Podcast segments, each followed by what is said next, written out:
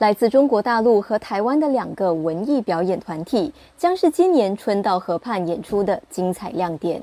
其中，中国大陆贵州省花灯剧院是首次受邀参与春到河畔演出。剧院准备了二十项节目，每天将呈现不同形式的演出，包括戏曲、民歌、舞蹈和民族乐器演奏。剧院执行董事龙国红在媒体预演受访时说：“节目平均历时约四分半，由三十二名团员轮番上阵。”我们的题材啊，包括中华优秀的传统文化，更多的是我们贵州的各民族文化元素。就比如说贵州的少数民族苗族，有它的敬酒歌、柴鼓舞、木鼓舞、芦笙演奏，还有我们比较高亢的那个弹弓号子啊啊，或者是比较柔美的民歌啊。我们还有一些就是比较新潮的一些那个新民乐的一些演奏，呃，都会在舞台上给大家展示。另一个参演的是二十五名来自国立台湾体育运动大学体育舞团的舞者。他们将呈现总共九支各具风格和传统文化的舞蹈，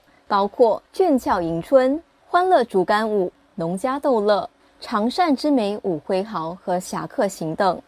大学学务长兼领队黄世杰说。舞者们这次带来的舞蹈着重在族群文化融合方面，就跟新加坡很像，就是我们在一个族群文化的地方来表演，包括了有台湾传统原住民的舞蹈，还有客家，还有少数民族，那么也融合了一些中国的舞蹈。在这些元素综合底下，我相信它的视觉上、跟听觉上，还有整个表演的艺术性都是非常棒的。访客可在滨海湾花园晴天树丛内的表演舞台观赏这两个海外表演团和本地表演者精心筹备的演出。以上新闻由城市频道记者沈新颖采访。